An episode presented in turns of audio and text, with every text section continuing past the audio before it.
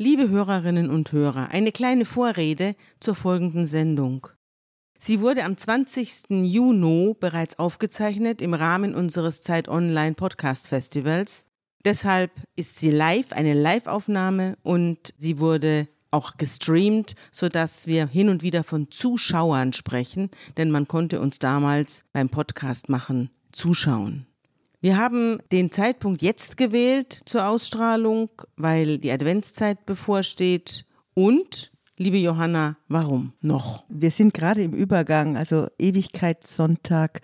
Wir denken an die letzten Dinge und dann kommt der Advent und wir warten im Kirchenjahr auf die Geburt, also Tod und Geburt kommen hier zueinander zumindest in, der Zeitrechnung des Kirchenjahrs.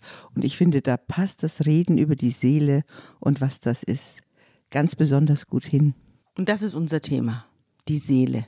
Hat der Mensch eine oder hat er keine? Und was ist das eigentlich?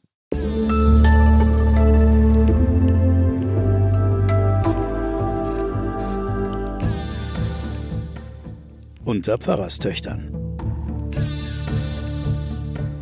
Die Geheimnisse der Bibel mit Sabine Rückert und Johanna Haberer.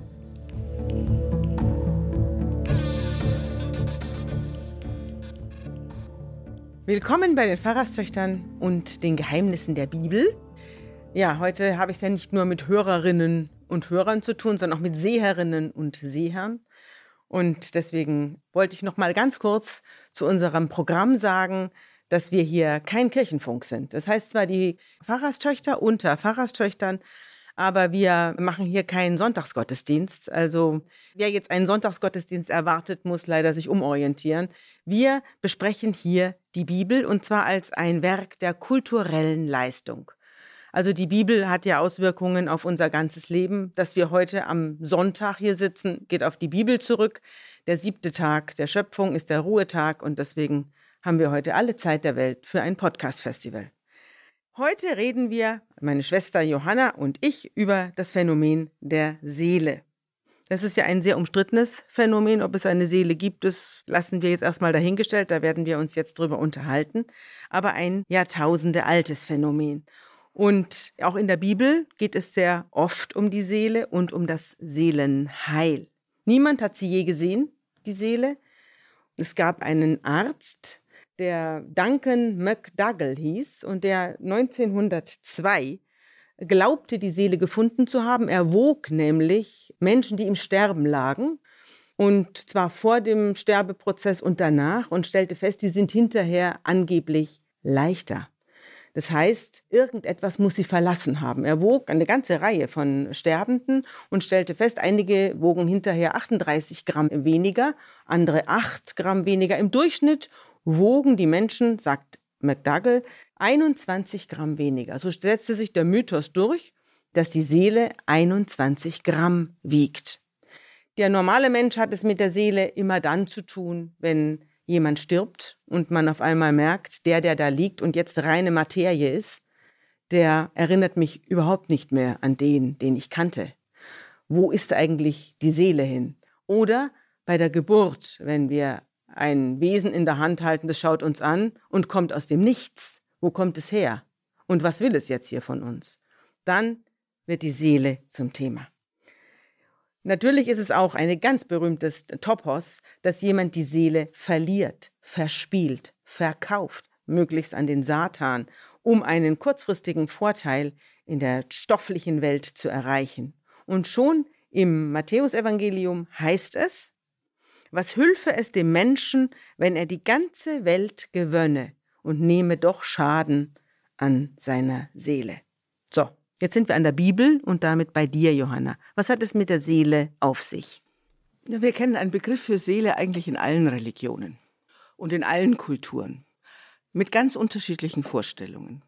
Aber wenn wir ins Alte Testament gucken, also in diese Masterurkunde unserer Kultur und ins Neue Testament, finden wir ein ganz bestimmtes Verständnis von Seele vor. Aber zunächst einmal muss ich die Wörter klären. Seele ist natürlich der deutsche germanische Begriff für das, wovon die anderen Generationen und Kulturen gesprochen haben. Seele ist in der germanischen Sprache und in der Herkunft des Wortes das, was aus dem See aufsteigt. Da war die Vorstellung, dass die Menschen ins Leben kommen aus dem Wasser und dass sie in den Tod gehen, in das Wasser. Mhm. So wie auch dieses ganz starke Empfinden, das du angesprochen hast, dass man, wenn jemand gestorben ist, das Fenster aufmacht. Ja. Unwillkürlich. Damit sie Fenster. rausfliegen kann. Ja, damit sie rausfliegen kann.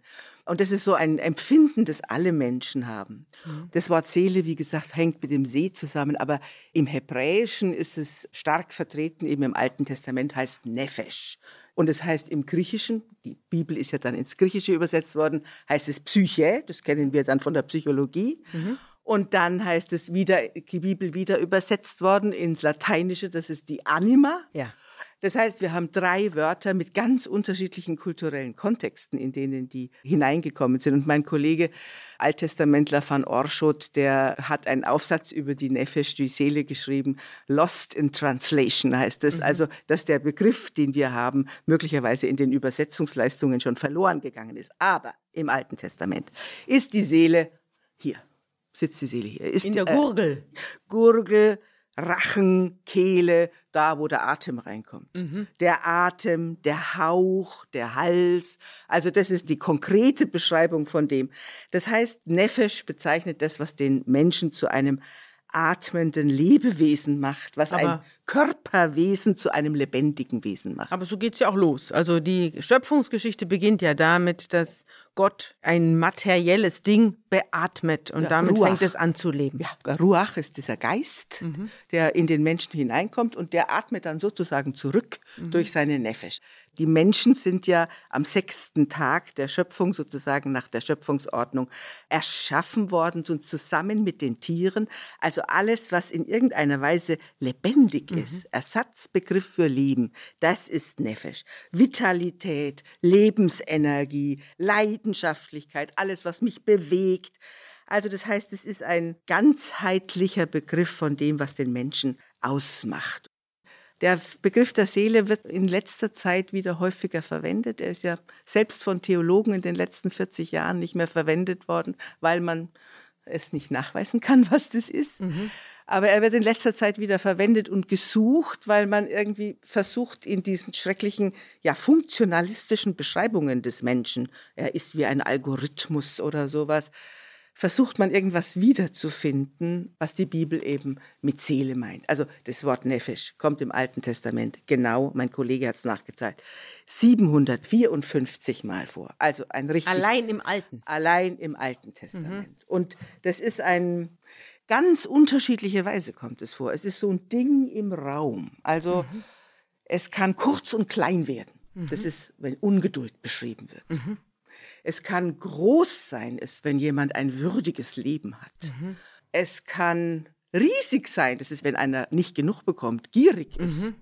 Es kann ein Behältnis sein, in dem man Pläne aufbewahrt. Mhm. Man kann die Seele über sich selber ausgießen, wenn man sich über sich selber nachdenkt. So wie beim Eisbucket. Genau, mhm. genau. Challenge. Also all diese Bewegungen sind in diesem Begriff, wenn man guckt, wie kommt es eigentlich vor, dann ist diese Nefesh, die kann auch vernichtet werden. Angst essen Seele auf. Das gibt es ja. im Alten Testament auch.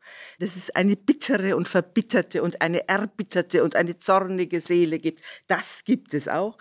Also atmen und essen. Alles, was sozusagen hier durch uns durchgeht und verstoffwechselt wird. Ja bezeichnet die Seele. Das heißt also, man hat dann versucht, das einfach mit Leben zu übersetzen. Mhm. In einem Bibelübersetzungen der 80er Jahre hat man gesagt, komm, den Begriff, den können wir nicht mehr mit den Chemikern und den Physikern und den Computerwissenschaften und den Kognitionswissenschaften können wir diesen Begriff gar nicht mehr mhm. verwenden. Da werden wir ausgelacht. Mhm. Also tun wir den Begriff einfach wegpacken und reden von Leben. Aber es ist es nicht. Es funktioniert nicht. Was hülfe es dem Menschen, wenn er die ganze Welt gewönne und nehme doch Schaden an seinem Leben? Also, wenn du das dann hernimmst, der Satz funktioniert nicht mehr. Nee, es geht um einen inneren Hardcore, um einen ja. inneren Kern. Der Wesenskern eines jeden Menschen. Und jetzt würde ich dir gerne was vorlesen ja. von einem meiner Lieblingsautoren, die ich ja. mit großer Leidenschaft lese, nämlich Yuval Noah Harari, der Ach, sich mein mit, Freund Harari. Ja, der sich mit äh, der Seele auch beschäftigt hat und davon nicht so schrecklich viel hält. Jetzt lese ich dir mal was vor. Wenn wir die Menschenkinder über Ferkel stellen, dann wollen wir glauben, dass darin etwas tiefer liegendes als nur die ökologische Machtverteilung zum Ausdruck kommt. Wir wollen glauben, dass menschliches Leben tatsächlich auf grundsätzliche Weise höherwertig ist. An die, die Harari nicht kennen, er ist Historiker und beschäftigt sich eigentlich mit der gesamten Entstehung der Menschheit. Wir, Sapiens, reden uns gerne ein, dass wir über irgendeine magische Eigenschaft verfügen, die nicht nur für unsere ungeheure Macht verantwortlich ist, sondern auch unsere privilegierte Stellung moralisch rechtfertigt. Was aber ist dieser einzigartige menschliche Funke? Die traditionelle monotheistische Antwort darauf lautet, dass nur Sapiens über eine unsterbliche Seele verfüge. Während der Körper verfällt und verrottet, reist die Seele weiter in Richtung Erlösung oder Verdammnis und wird entweder immerwährende Freude im Paradies oder ewiges Elend in der Hölle erfahren. Da Schweine und andere Tiere aber keine Seele besitzen, haben sie an diesem kosmischen Drama nicht teil. Sie leben ein paar Jahre, dann sterben sie, wenn sie Pech haben, werden sie gefressen und entschwinden ins Nichts. Deshalb sollten wir uns vielmehr um unsterbliche menschliche Seelen als um vergängliche Schweine kümmern. Das ist kein Märchen aus dem Kindergarten, sondern ein äußerst wirkmächtiger Mythos, der auch Anfang des 21. Jahrhunderts noch das Leben von Milliarden Menschen und Tieren bestimmt. Unsere jüngsten wissenschaftlichen Erkenntnisse widersprechen diesem monotheistischen Mythos freilich eklatant. Immerhin bestätigen Laborexperimente, dass zumindest ein Teil des Mythos stimmt, wie die monotheistischen Religionen behaupten, haben Tiere tatsächlich keine Seele. All die sorgfältigen Studien und akribischen Untersuchungen konnten bei Schweinen, Ratten und Rhesusaffen nicht die Spur einer Seele entdecken. Allerdings bringen die gleichen Laborexperimente den zweiten und weitaus wichtigeren Teil des monotheistischen Mythos ins Wanken, nämlich, dass Menschen sehr wohl eine Seele hätten.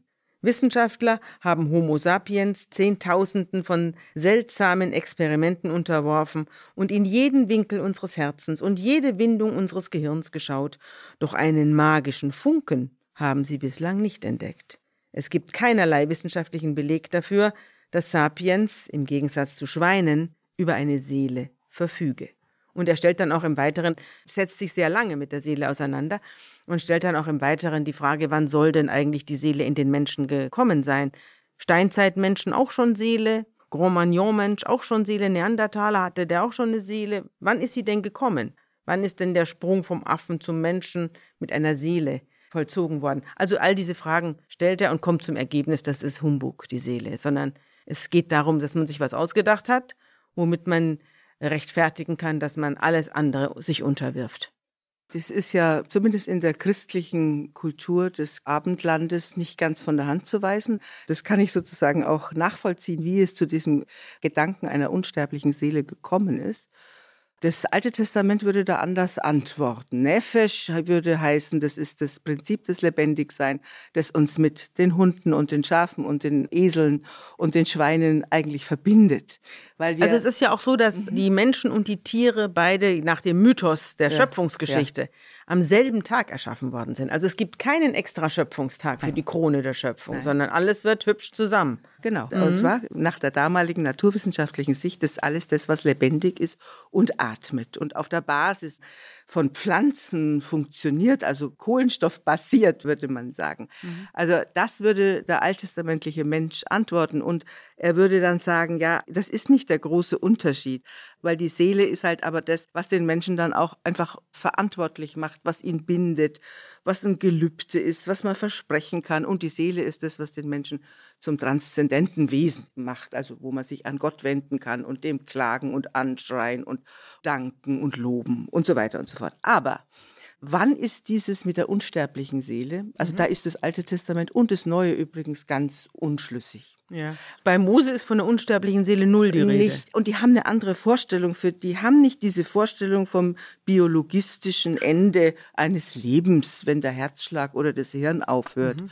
sondern da ist Leben größer gedacht. Die Grenzen sind nicht so gedacht, wie wir sie heute denken. Also da kann der Tod ins Leben eingreifen. Du kannst schon tot sein, obwohl du biologisch noch lebst. Stirbst. Mhm. Und du kannst noch leben, obwohl du biologisch tot bist. Also so. diese, ja, das ist ja auch die Grundlage auch der neutestamentlichen Auffassung dann von dem Weiterleben. Aber wo ist das Missverständnis entstanden? Also diese Bibel wurde ja dann übersetzt in die hellenistische Kultur hinein und da gab es schon zwei große Väter der Philosophen. Und das war der Platon und der Aristoteles. Mhm. Und beide haben über die Seele gehandelt und haben sich darüber ziemlich gestritten, weil der Platon, der jetzt ja, über die Psyche, ja, ne? über die mhm. Psyche. Mhm. Und der Platon hatte die Vorstellung, dass die Ideen das Höhergeordnete sind und mhm. die Seele gehört der Welt der Ideen an. Mhm. Und das ist das Unsterbliche mhm. am Menschen. Und jetzt sind wir plötzlich bei also Menschen. Also die Ideen, die er hat und die von ihm bleiben, ja. das ist die Seele. Ja, der hat sich auch das materiell vorgestellt. Mhm. Platon ist eigentlich derjenige, der ins Christentum, als er dort dann rezipiert wurde und als das Christentum dann irgendwie philosophisch marktfähig wurde, wurde Platon eben ins Christentum übersetzt. Und da kommt dann diese Vorstellung von der Unsterblichkeit her. Die, also die äh, kommt gar nicht aus der Bibel kommt, im klassischen Sinn, sondern die nein. kommt von den griechischen Philosophen. Ja, also von Platon, weil der Aristoteles war schon eher an der Bibel dran, mhm. weil der Aristoteles hat ein, sein großes Werk geschrieben, das heißt eben Peripsyche oder De Anima, also über die Seele. Und er sagt, es ist das Allerschwierigste, irgendeine Aussage zu machen. Drei Bände schreibt er darüber, weil er sagt, es ist ganz schwierig, eine Aussage zu machen. Aber es ist das Prädikat, das einem Körper Lebendigkeit zugesprochen werden kann. Also das ist so ähnlich, wie es das Alte Testament sieht, dieses Lebendige, die, diese Dynamik von Leben. Und er sagt, es ist eine Qualität und die Möglichkeit, die Potenz lebendig zu werden. Es ist die Form und dann kommt der Leib als Inhalt dazu, also die Idee. Und er sagt, diese Seele, die hat zwei Seiten, eine passive und eine aktive. Die Seele sorgt für die Vernunft, sagt er, und die passive Seite ist die Fantasia, das Wahrnehmungsvermögen, mhm. die Fantasie, was uns mhm. zufällt. Mhm. Das passiert in der Seele. Und das Aktive ist das Strebensvermögen, mhm. was wir wollen. Das ist so ein bisschen im Alten Testament auch. Mhm. Also die, die innere, das ist ja. sozusagen die Innenwelt. Das ist die Innenwelt. Und die, die also die Gedanken, die ich mit mir ja. führe und das ständige Selbstgespräch, das ich ja innerlich führe, ja. von dem die Außenwelt gar nichts mitkriegt. Genau, also dieses, was der alttestamentliche Mensch sagt, ich habe hier einen Kasten mit Plänen mhm. oder ich denke über mich selbst nach, also die Reflexivität. Mhm. Auch das findet man da wieder. Aber ich glaube, auch der Aristoteles würde bei den Tieren an der Stelle, wenn er sagt von der Potentialität, dass ein Körper lebendig wird, mhm. würde auch der Aristoteles nicht sagen, das unterscheidet uns großartig. Der Begriff der Seele, wenn man den bis heute in der Alltagssprache mit Leib und Seele und alles, wenn man das benennt, dann versteht jeder Mensch, was gemeint ist auch wenn der Herr Roth oder was der Kognitionswissenschaftler sagt, wie ein Buch schreibt, wie das Gehirn die Seele macht, mhm. auch er kann ohne den Begriff nicht. Ja, mhm. er hat keinen anderen dafür. Wir wissen alle, wovon die Rede ist, aber wir können es nicht beschreiben. Also reden wir davon, dass es eigentlich eine Metapher fürs Lebendigsein ist. Ja, eine Idee. Ich habe aber hier eine sehr interessante kleine Ausflug. Jetzt nach diesen schweren Ausführungen gehe ich natürlich ins Seichte, für das ich zuständig bin, in einen Krimi. Es gibt einen wunderbaren Krimi-Autor, der heißt Heinrich Steinfest und den lese ich mit großer Freude, weil er wirklich eine oberoriginelle Feder hat. Der hat einen wunderbaren Krimi geschrieben, der heißt Der schlaflose Cheng. Der schlaflose Cheng ist der vierte Teil einer vierteiligen Serie über einen chinesischen äh, Detektiven, der in Wien, der ist eigentlich Wiener, seine Eltern waren Chinesen, er selber ist Wiener und er löst da die absurdesten Fälle in Wien. Dieser Herr Cheng, der hat einen Hund, aber diesen Hund habe ich jetzt die letzten drei Folgen erleben dürfen und jetzt geht die Geschichte weiter, aber der Hund ist tot. Und da schreibt Steinfest über Herrn Cheng Folgendes. Cheng betrat den Frühstücksraum des Hotels und nahm Platz. Da bemerkte er den Blick der Frau, wobei der Blick weniger ihm selbst galt, sondern dem Hund an seiner Seite. Der Hund, der zu seinen Füßen lag und sich wie eine schläfrige Schnecke zusammengerollt hatte, ein Hund freilich, der schon lange tot war. Es geschah selten, aber es geschah, dass Menschen, wenn sie zu Cheng schauten, für einen Augenblick diesen Hund an seiner Seite wahrzunehmen schienen manche nur ganz kurz, andere etwas länger, um dann doch festzustellen, sich getäuscht zu haben. Dass also jenes Tier, von dem sie gerade noch meinten, es erblickt zu haben, gar nicht vorhanden war. Ein stämmiger Rüde mit sehr kurzen Beinen und langen, spitz zulaufenden Schlappohren sowie einer Schnauze, die wegen des dort weiß gewordenen Felles aussah, als rage ein Zuckerhut aus seinem Gesicht. Markus Cheng hatte ihn, der einst den Namen Lauscher getragen hatte und vor vielen Jahren hochbetagt entschlafen war, seit dessen Tod weder gesehen noch irgendwie gespürt, und dennoch fiel ihm immer wieder auf, wie fremde Leute in einer Weise an ihm, Cheng, hinuntersahen, die sich nur eben dadurch erklären ließ, dass diese Leute für einen Augenblick dachten, da befinde sich ein kleines Wesen zu seinen Füßen. Und auch die Frau schaute in diesem Moment abwärts zu den Beinen dort, wo es sich der Hund Lauscher wohl gemütlich gemacht hätte. Wäre seine Anwesenheit im Hotel überhaupt erlaubt gewesen? Was nicht der Fall war. Tiere waren in diesem Fünf-Sterne-Palast nicht zugelassen. Doch gegen unsichtbare Tiere bestand natürlich keine Handhabe. Der Blick der Frau war nicht ungebührlich. Sie hatte bloß das Tier bemerkt und bald darauf begriffen, sich getäuscht zu haben, vielleicht auch begriffen, es handle sich in Wirklichkeit um das Echo eines Hundes, einen Nachhall, ein umrissartiges Nachglühen, etwas in dieser Art. Hier wird eine Seele beschrieben, würde ich mhm. mal sagen. Und zwar die Seele eines Hundes, der über viele Jahre sehr geliebt worden ist. Das sind ja auch die Entwürfe, die wir zum Teil auch in anderen Religionen haben, dass nachgedacht wird, ob es eine Präexistenz und eine Postexistenz, sozusagen ein Nachhallen, ein Echo eines Menschen gibt. Und wer mal über den Friedhof geht und sieht, wie Männer und Frauen vor den Gräbern stehen, das Bild ihrer Verstorbenen anschauen und dann anfangen, mit denen zu reden. Der weiß, dass es sehr unbarmherzig ist, ihnen einfach entgegenzuschleudern. Es, es, ist nichts, ja, es ist nichts. Es gibt ja auch die Vorstellung, zum Beispiel von Sterbenden abgeholt zu werden. Ja. Die sehen auf einmal Leute, die schon ja. verstorben sind und jetzt kommen. Es gibt auch Leute, die unterhalten sich mit langjährigen Lebenspartnern ja. weiterhin. Die sitzen da am Tisch. Genau, ja. Ich kann mich noch erinnern an ein Gespräch mit meiner Tochter, die wollte irgendwas ganz dringend und ich wollte sie dazu erziehen, zu warten. Ja. Als es dann wirklich eskalierte, habe ich dann zu ihr gesagt, du, ich habe auf dich auch so lange gewartet. Und dann sagte, schaute sie mich an, erstarr, dann liefen die Tränen runter und sie sagte, wo bin ich denn die ganze Zeit gewesen? Also, ja. also auch diese Vorstellung von Menschen, dass sie einfach vielleicht, ich habe dann gesagt, du warst bei Gott und hast gespielt und hast die Zeit vergessen. Also das ist auch metaphorisches Reden mhm. natürlich, ja. Da war aber, sie aber noch sehr klein. So da war damit. sie fünf, ja. Ja, ja. Da hat sich damit zufrieden gegeben, ja. Ja, also das heißt, dass wir die Seele natürlich uns vorstellen, dass es vielleicht eine, wer vielleicht den Disney-Film Soul angeguckt mhm. hat, würde ich empfehlen, weil der eigentlich alle Variationen von Seelen durchspielt. Also deine Präexistenz von Seele und eine Seele, wo man danach kommt. Alles, was sich Menschen über Seelen, auch dass vielleicht eine Seele in einem falschen Körper steckt, mhm.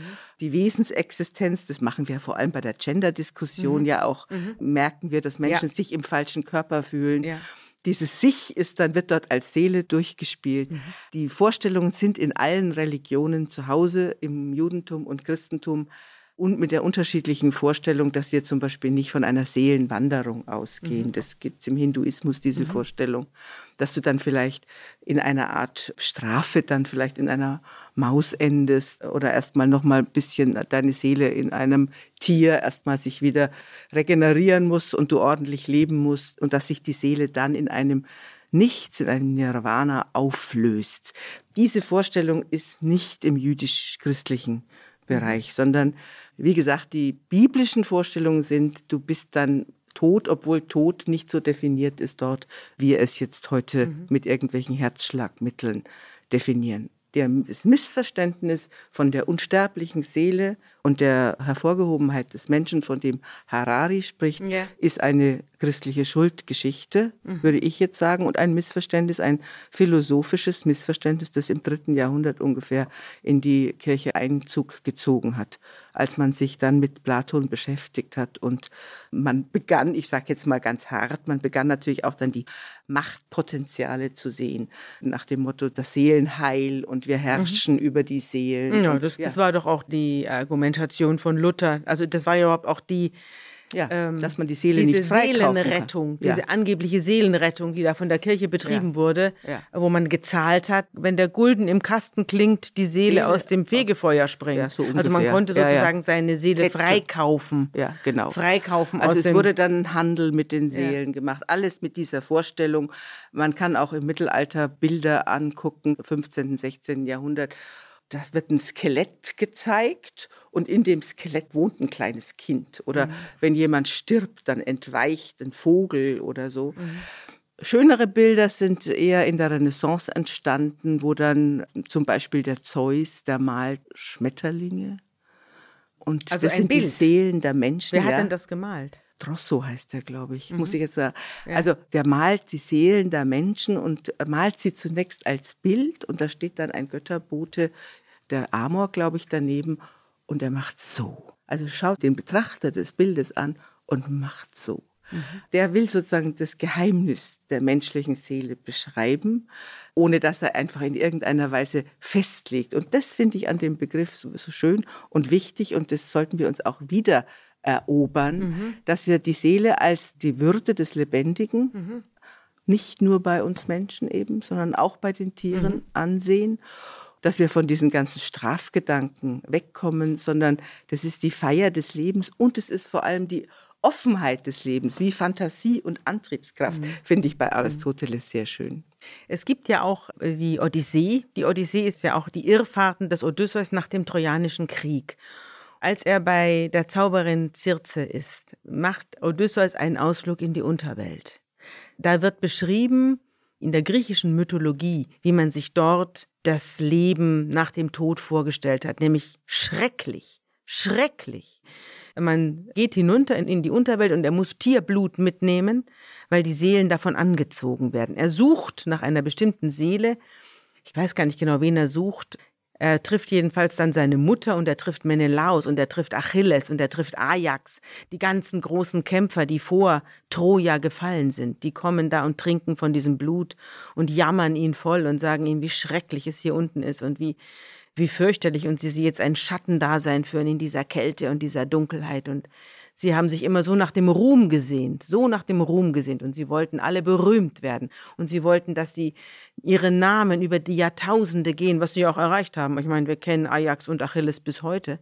Und sie hätten alles dran gegeben, um noch ein paar Tage an der Sonne sein zu können mit einem echten Körper. Ja. Und jetzt müssen sie da unten sitzen. Oben wird über sie gesprochen, aber es interessiert sie einen Scheißdreck.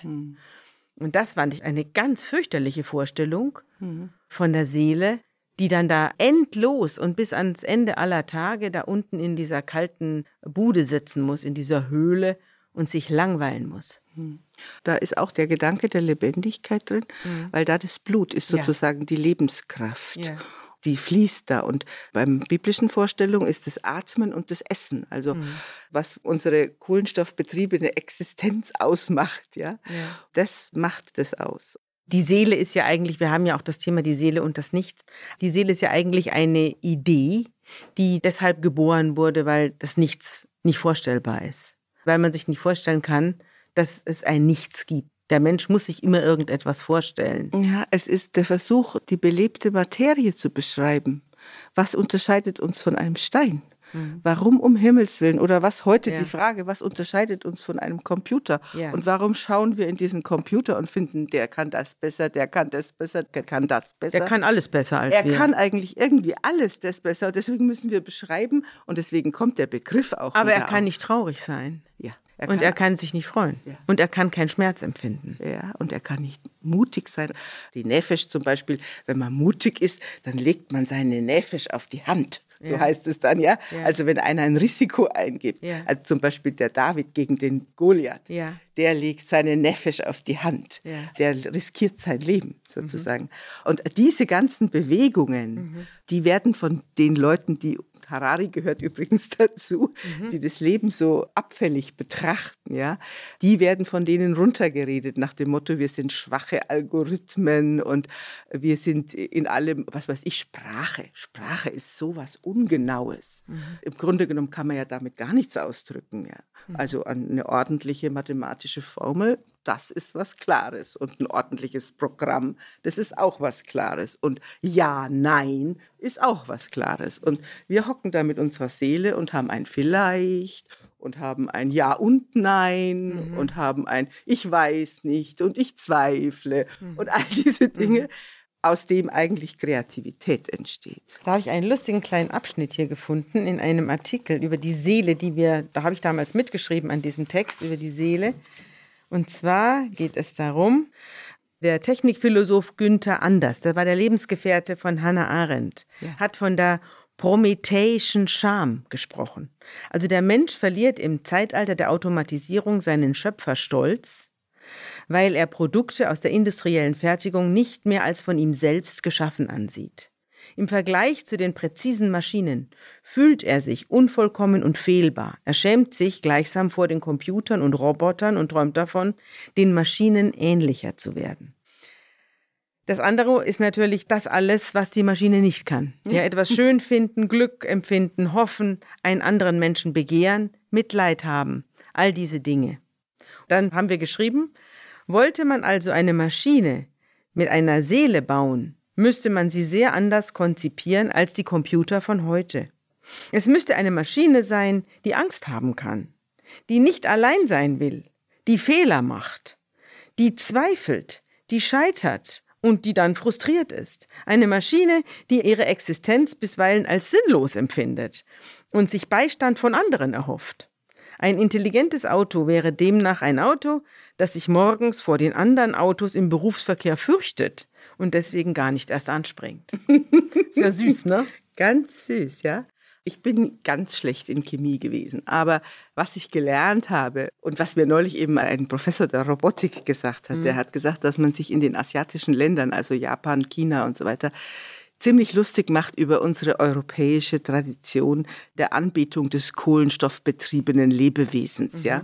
In den asiatischen Kulturen macht man sich gar keinen Kopf draus, dass man vielleicht auch mal eine Puppe heiraten kann oder einen Roboter und denen die Persönlichkeitsrechte geben kann der Unterschied zwischen Mensch und Maschine. Also das wird da schon gedacht. Ja, natürlich. Mhm. Also zwar mhm. sehr viel progressiver und die schauen immer ein bisschen nach Europa und sagen, die Europa sind diese diese Seelen. diese Kohlenstoff Seelen. Ja, diese Kohlenstofffanatiker, mhm. ja.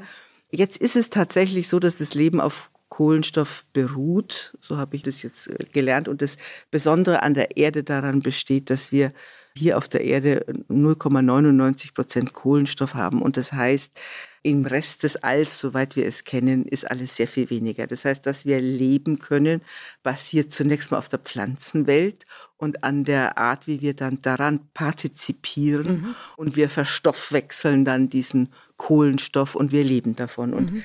das verbindet uns dann zum Beispiel molekular mit dem Diamanten. Mhm. Der Diamant ist wohl das härteste Kohlenstoffprodukt. Menschen kann man zum Diamanten fassen auch, mhm. ja.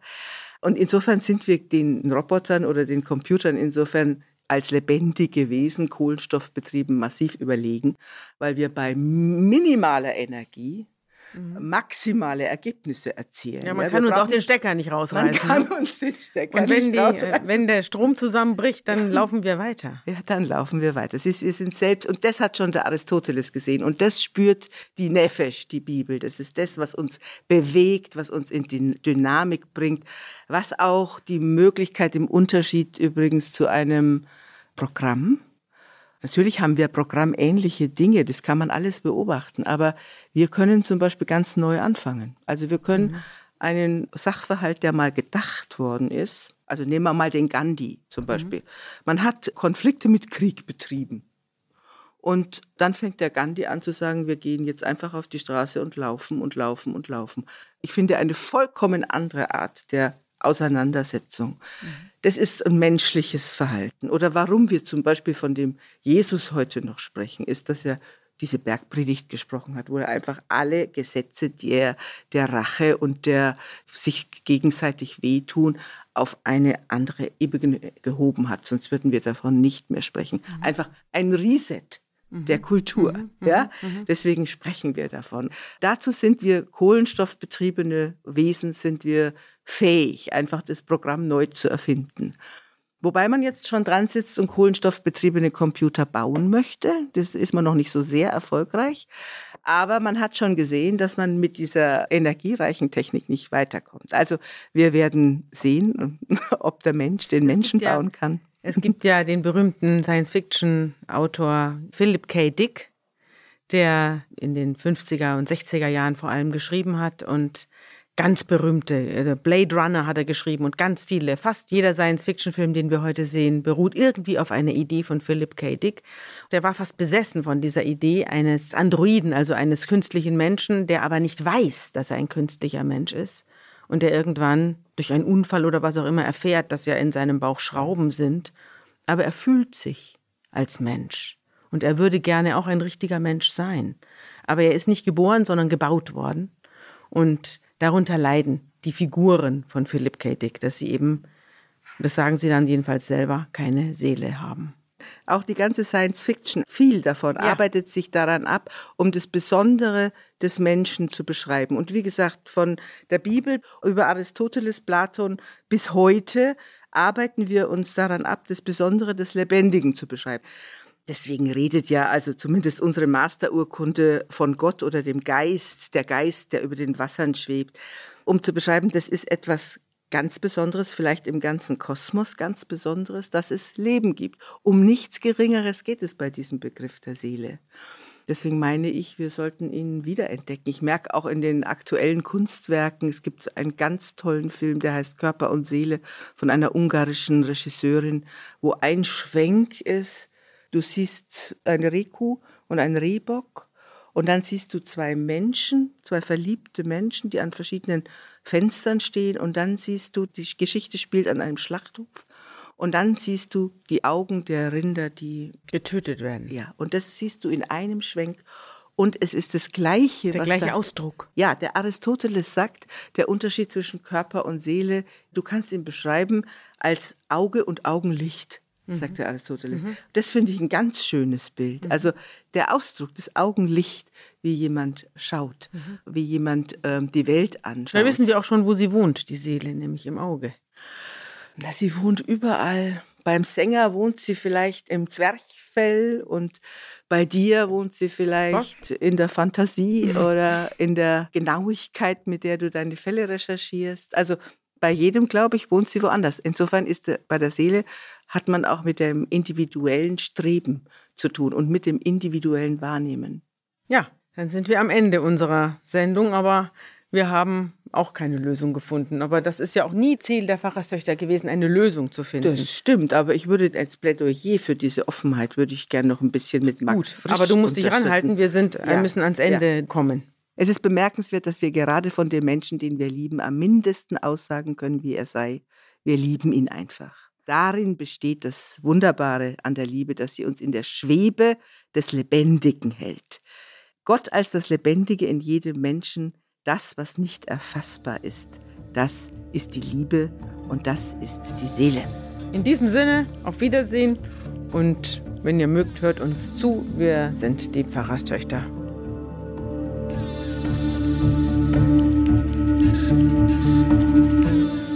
Unter Pfarrerstöchtern ist ein Podcast der Zeit und von Zeit Online. Produziert von Pool Artists.